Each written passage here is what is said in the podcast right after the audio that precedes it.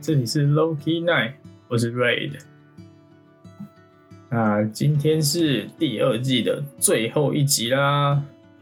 然后今天主要是要做第二季的盘点跟 Q&A，就是我前阵子在 IG 上面发现，都问大家有没有什么想要问我的问题。然后我也有整理蛮多问题的，其实也没有很多啦，留言的人真的很少。但是我到后又去就是个别去问我的身边的朋友，然后还有我的听众，他们才给我回馈。我以为我会回答很多就是那种不正经、比较北然的问题。没有哎，他的问题都是很严肃、很震惊的。我本来想说 Q&A 应该可以很轻松，就是很开心的录完吧。没有看大家的问题，应该是会蛮严肃的。今天这集，那我们就从第一个问题开始吧。然后因为要就是有些人他不想要让大家知道，哎，这个问题是他问的，所以今天全部回答的问题我都不会说这个是谁问的，然后我只会直接念他的问题。那他想要问，就是要怎么样呈现一个舒服的音频节目，或者是我的 YouTube 的频道的影片。那这个的话，我会建议你，因为这种东西真的就是你多做，然后你从一开始不太会做，做的很烂，像第一季那样，你慢慢做，慢慢做到第二季，然后到现在要结束的时候，我相信大家都听得出来，第一季跟第二季的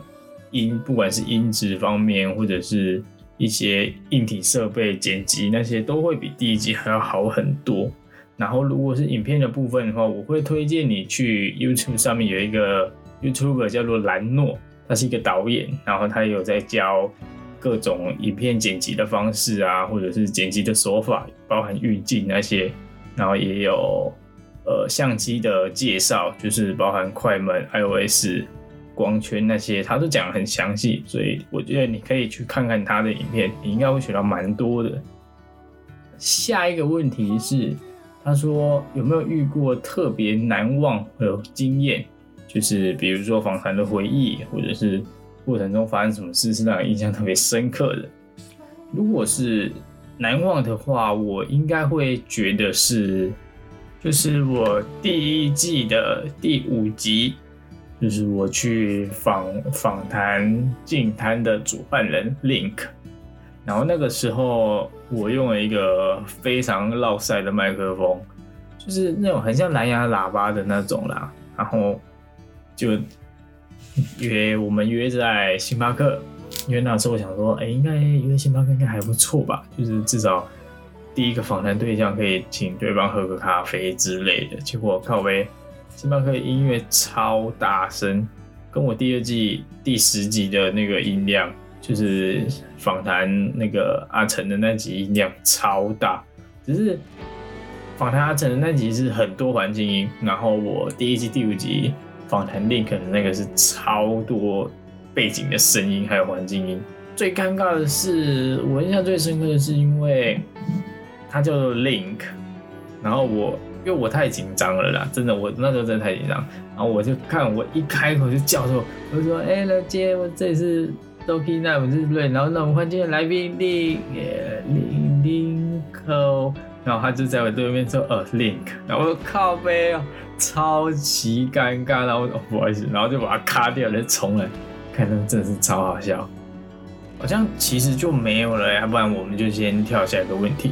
然后我等下如果有想到的话，我再回来补充。第三个问题是对未来的目标和展望以及初衷。呃，我的做 podcast 的初衷其实最一开始真的只是想要记录我自己的生活，呃，包含我自己在澳洲的故事。但是开始做了之后才觉得，哎，我澳洲的故事怎么好像讲两集就妈没了。所以才开始讲我以前的事，然后我开始在接触的东西，跟我自己的一些看法、一些价值观。然后目标的话，我其实原本最一开始就只是想要记录自己的生活。哦，现在我有新的目标，因为呃，我大概在五六年前，我那时候告诉自己，我想要成为一个有故事的人。那现在这个时间呢，我觉得我已经有非常多故事，可是我发现我不会讲故事，所以我现在会想要目标成为一个就是会说话的人。最终的目标，我希望我可以在那个 TikTok 上面有一个属于我自己的演讲。所以现在做 Podcast，其实一方面在练习怎么好好说话，然后一方面在练习怎么讲重点。如果未来真的有一天可以站上大舞台，跟大家演讲我的故事的时候，我才不会像我在访问第一次访问别人的时候那么紧张，然后不知道自己在说什么。下一个问题是关于。我的成长历程，他的成长历程的意思是，就是你在做这些事情的时候有没有什么蜕变？嗯，我觉得我我这分成两个区块讲啊，就一个是 podcast，然后一个是 YouTube 这块。podcast 的话，因为我完全没有接触过这种产业，然后我也不懂就是什么录音啊、剪辑、调音。然后去那种杂音，去那种噪点那种，就是我从一个完全不会，然后变成，因为我想要做这个东西，所以我就开始要自己去研究，我要怎么去学这些东西。然后时候这个时候才会发现，其实很多东西就是都在网络上，然后这些资料就是都放在上面，只要你想要学，你一定找得到方法。所以那个时候就开始学会，就是找资料、同整资料的能力。这个我觉得是在我做 podcast 上面最大的一个蜕变。然后 YouTube 的话，会变成我会一直去看别人现在在拍什么，然后别人是怎么运镜的，别人怎么呃把影片呈现的更好、更完整。可是我觉得 YouTube 到目前为止，我还没有得到什么蜕变，因为。毕竟 YouTube 是我从七月开始做到现在，好像也才几个月而已，所以说蜕变，我觉得目前可能还没有。对啊，然后再来是，他还有问到，就是我是怎么安排自己上班跟做节目的时间规划。基本上我就是因为我是早八晚五，就是很正常的上班上班时段，早八晚五。然后我就是上班的时间，我只要有。就是有闲着，或者是我有什么灵感的话，我就会先打在赖的那个记事本里面。反正你就是多打几个主题，你也不用去在乎说，哎，我这个打我会不会真的去做，或者是去为这个主题去写一个内容，然后真的录制。我觉得你就是先写，先把这个灵感记录下来，然后哪一天你可能回家，你真的比较有时间的时候，你再好好的坐起来想，哎，我当初为什么想要这个主题？然后我如果真的要讲这个主题，我应该要讲什么？所以我自己的时间规划变成是我可能上班时间我会比较着重在呃灵感发想，然后下班才会去通证我上班想的这些东西，然后来找资料，或者是就是更确定我自己要做哪一个主题，或者是哪一个主题是我比较擅长的。然后下一个问题是遇到挫折或是低潮的时候都怎么排解？呃，我相信大家前阵子应该有发现，就第二季后面，我发现我好像已经没有在准时周更了。那个时候其实就是我的低潮跟我挫折的时候，因为会觉得我做了这么久了，可是好像都没有人知道我在干嘛，然后也不会有人去跟我互动，或者是说，哎，我讲的怎么样，讲的好或讲的不好，就是很像我自己在演一出戏给自己看。我因为我没有任何回馈，所以我不知道我哪里讲的好，哪里讲的不好。然后我的观众喜欢听什么，然后我的观众模型长什么样子，因为我都没有跟大，就是大家没有跟我互动，所以我根本就不知道我的群众是长什么样子的。所以那时候就会很觉得我好像是不是不适合做这个东西。或者是觉得还是要到这里就好了，反正也没有赚钱，然后又浪费一大堆时间。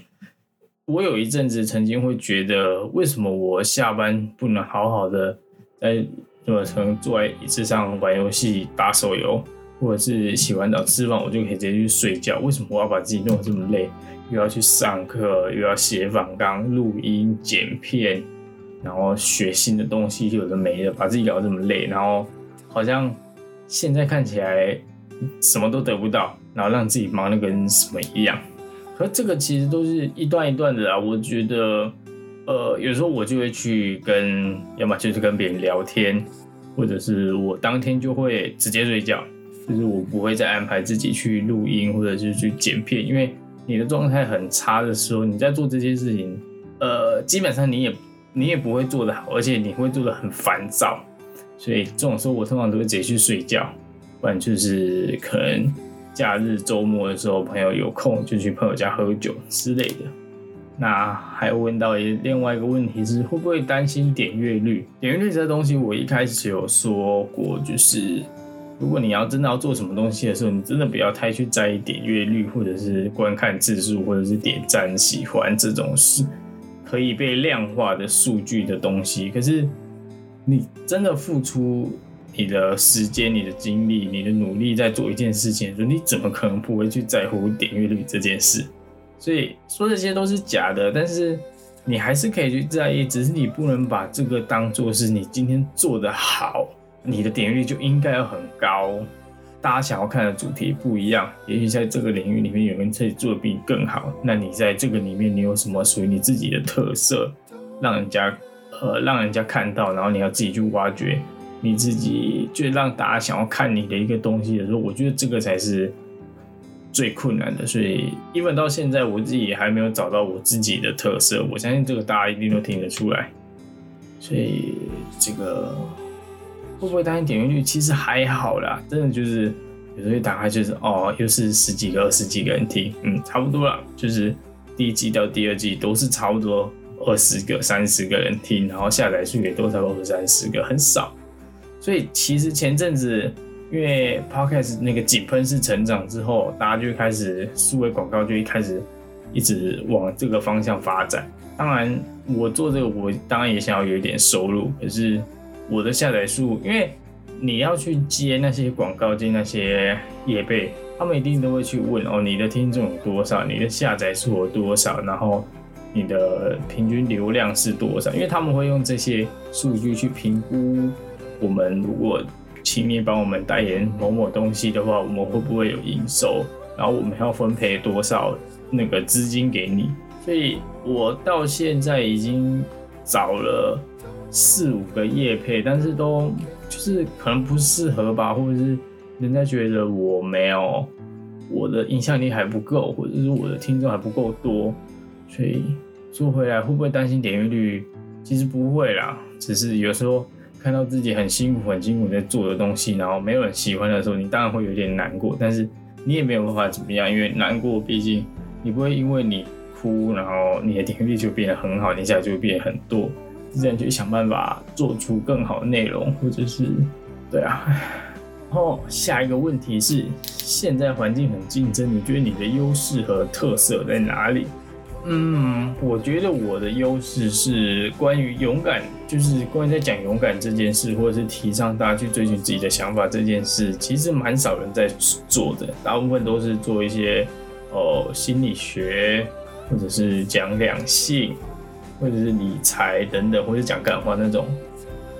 就是我我自己觉得这个市场里面在讲勇气，或者是在。提倡去鼓励大家去追寻自己想要做的事情，这种人好像很少。但我之前刚开始的时候，我有要我我有第一集有一集是跟胆杰一起录的，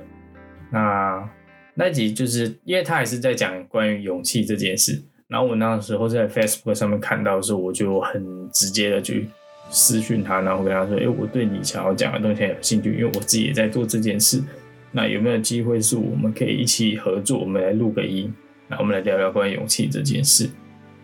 可是他他好像到后因为学业的关系还是工作的关系，所以他就是目前停更了，就是我觉得蛮可惜的啦。对啊，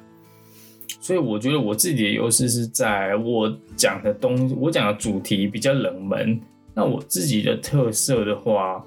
我觉得我目前还没有找到我自己的特色在哪里，因为我也还在一个摸索自己到底要。用什么样的方式呈现节目的过程？所以特色，我觉得我还没有找到。对啊，然后再是下一个问题，这个问题应该是全部我的问题里面最不严肃、最轻松的问题了。他说：“下一座山要爬什么？”我的下一座山，呃，我应该会想要去玉山或者雪山吧。我本来跟我朋友说：“哎，我想要去。”我朋友就问我说：“哎、你现在最想要爬哪里啊？”我说：“呃，应该大坝吧。”他说：“看，你知道大坝有多难吗？那些 K 下。”我就：“哦，真的假的很难，是不是？好，那我们就去简单一点的好了。”所以我现在下一下一最想要爬的可能是玉山或者是奇来。然后下一个问题是，今年 Podcast 有没有让你印象深刻的访谈？印象深刻的访谈，我觉得有两个，一个是比较震震惊的，另外一个是比较不震惊的。呃，比较震惊的那个是我跟于乔，就是乔新智的携手，我跟他的访谈，他是我目前我觉得访谈起来最自在，然后也是我自己最喜欢的一集的内容。因为呃，我会我会印象深刻，我会那么喜欢的原因，是因为我第一季、第二季都会问最后一个问题，一定都会问，那你觉得你自己做过最勇敢的事情是什么？通常这个问题他们的回答都会跟我们一开始在聊的题目一样，就是比如说我跟阿成聊说，我跟阿成聊保险嘛，然后我最后问他说，你觉得你最勇做过最勇敢的事情是什么？然后他就说，哦，就是转为保险经纪人。那我就会觉得，嗯。当然，这个没有不好，就是你现在是在做你当初觉得你很勇敢，你这样也没有不好，这样很棒。只是我通常问这个问题的时候，我更希望可以得到一个，呃，跟我们前面在讨论的东西没有那么相关性的，就是然后然后那个时候于乔就告诉我说，他觉得他最有做过最勇敢的事情是坦诚自己性向的这件事。然后我们也有聊了一下，如果你喜欢的话，你也可以去听那一集，那集真的我觉得还不错。就是我目前录到现在我蛮喜欢的一集，然后另外一个就是也是第二季，第二季的内容我其实都比较喜欢，跟信伟聊的，就是个人潮牌创业的 Long Alone 的老板信伟，然后那集真的是很好笑，因为信伟是一个不太会，就是他没有用这种模式录音聊天过，所以他其实讲的很不自然，然后很多地方都讲了，我觉得。有时候我想要看很正经谈一件事情的时候，我们讲讲，我们两个就自己笑出来，就是我们的气氛太欢乐了，所以我那集那集录下来也是我觉得很好玩的一集，所以那集我也是会让我很印象深刻的。然后成为 YouTube 你最大的收获是什么呢？最大的收获应该是认识了很多创作者，然后我也写信给他们，然后告诉他说：“哎，我很喜欢你的影片。”然后希望你可以继续支持，继继续做这个东西下去。当然，我也希望有一天我可能红的时候，也会有也会有我的粉丝写信跟我说：“哎，谢谢你拍的这些东西，什么什么，然后它改变了我生活，或者是改变我的想法，什么什么。”所以，我觉得最大的收获就是我变得更勇于表达自己的感受，然后去跟一些可能不在我身边的人说一些我想对他们说的话。然后有想过什么好玩的主题，但不敢做的吗？其实没有诶，我大部分都有很多好玩的主题，可是没有时间拍，或者是我的朋友他们没有空，因为有些主题不是我自己一个人想要拍就可以拍，可能要两个人或者三个人一个小团队来帮我。其实有时候就是时间上的因素啊，因为大家都要上班都要工作，所以有时候时间就瞧不拢，这个真的会比较麻烦。但是我们我们有在计划一个还蛮酷的。还蛮酷的主题，之后会上传，可能明年了吧，一月中、一月底的时候，到时候大家可以再去期待一下我的 YouTube 的新影片。然后下一个问题是你期待二零二一年吗？期待吗？我觉得其实还好诶，我其实不太会期待，就是下一年怎么样，我反而会比较期待我接下来要怎么发展。然后我的明年的设定的目标在哪里？然后我要怎么样去完成我的目标？所以你问我期待二零二一吗？还好，但是我比较期待我在二零二一能做出什么样的一番大事。下一个问题是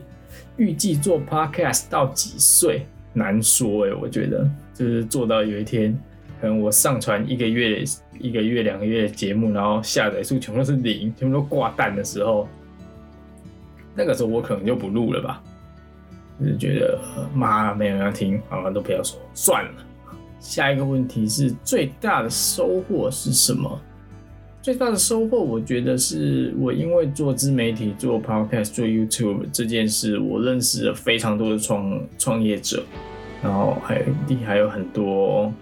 想要做个人品牌的人，跟那些跟那些就是拼了命的在追自己想要完成的梦梦想的人，然后当然就是还有自己更勇敢的去表达自己想要什么，更勇敢的去追求。自己要的东西就不会再像以前一样那么多愁善感，或者想那么多，然后结果都没有去做。那最辛苦的部分是什么呢？最辛苦的部分就是因为我的电脑的性能还没有那么好，所以有时候剪片的时候是很吃力，会很卡顿的。这种时候我就会觉得天哪，我已经上班八个小时了，我已经够累了，我下班。为什么还是不能好好剪个片？然后电脑一直卡顿的时候，真的会很容易萌生啊！算了，都不要做了啊！烂电脑，什么什么的，就很很容易会有萌生有想要放弃的想法。来就是有时候，因为我会帮人家剪节目或者是剪影片，然后有时候就是自己的东西也没有弄完，客户那边的东西也弄不完了，然后我又要上班，然后明天可能又要干嘛，又要上课。就是你会觉得真的没有那么多时间来做这些事，可是你又不想要放弃其中一样的时候，我觉得这个部分是最挣扎、最辛苦的。你这种时候，你看完就只能熬夜啊，或者是特别早起床，然后赶快把这些事一件接着一件完成。那如果哪一天结束 Podcast，最大的原因是什么？呃，这也就像我刚刚提到的，如果真的有一天没有人听了，大家不愿意再收听我的节目的时候。那时候可能就是我收的时候，可是我觉得，我觉得我如果真的不做 podcast，最大原因应该是我找不到一个团队，因为我很，我其实蛮排斥单口的，因为我会觉得我自己讲真的很烂，然后双口的话，我们两个我自己的压力不会那么大，而且我也会聊的比较自然一点。然后我其实也一直在找，就是可以跟我合作的伙伴。虽然我大后有找到了，可是因为他是他人在国外，然后他比较忙，所以他没有办法配合我一个月四集这样，所以他就是我一个月会有四集嘛，他就是占一集，然后剩下三集我可能要自己想办法，所以还是会再去寻找这个人啦。只是如果真的找不到了，可能最后就会变成一个月一集，或者是。最后就可能就真的都不录了吧，所以我觉得如果真的是结束，最大原因可能就是我找不到一个合伙人。对啊，然后有人批评你现在正在做的事情吗？比如说你在做 podcast，比如说你在做 YouTube，如果有的话，你会怎么应对？然后你的心情会受到影响吗？会啊，当然会啊。很多人都会说我，我前阵子会跟人家说我在做 podcast，我可我是 podcaster。然后他们就会说：“啊，podcast 是什么？”然后我就说：“哦，podcast 其实就是有声音的 YouTube，或者说你也可以说它是预录广播，你你你也可以这样说。”然后他们就说：“哦，啊，那可以干嘛？可以赚钱吗？不然做那干嘛？”然后就会开始用一些很比较泼冷水的方式，就是那做这干嘛？你就不能赚钱啊？你是太闲是不是？YouTube 的话就会觉得啊，你要当网红哦，就是会说一些很酸的话啊，就是说啊，你要当 YouTube，你要当网红哦。啊你要就是怎么样怎么样之类的，做那个不会赚钱，然后那那个那么辛苦，花那么多时间，你要买那么多设备，买那么多器材，要剪辑，然后花那么花时间，你干嘛要这样？他就下班有事就睡觉，出去玩那样就好了，你干嘛那么累？最让我觉得难受的是，因为我现在在做桌历，就是我整个十二月我一直在忙我桌历的事情，然后大家就会说啊，都十二月了，你才要做桌历？啊，你做出来是要卖给谁啊？啊，你要卖多少？然后我就跟他们讲价，我说那么贵，谁会给你买啊？都已经十二月，你做一做印出来可能都一月了，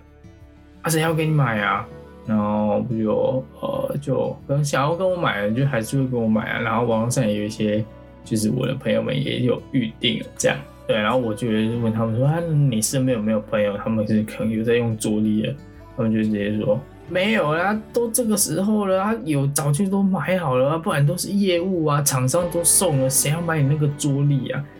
这种时候其实就会很难过，就你会觉得这么努力在做一件事情，然后你们却没有办法体谅就算了，还一直拼命的泼冷水，然后一直讲那些就是让人垂头丧气的话的时候，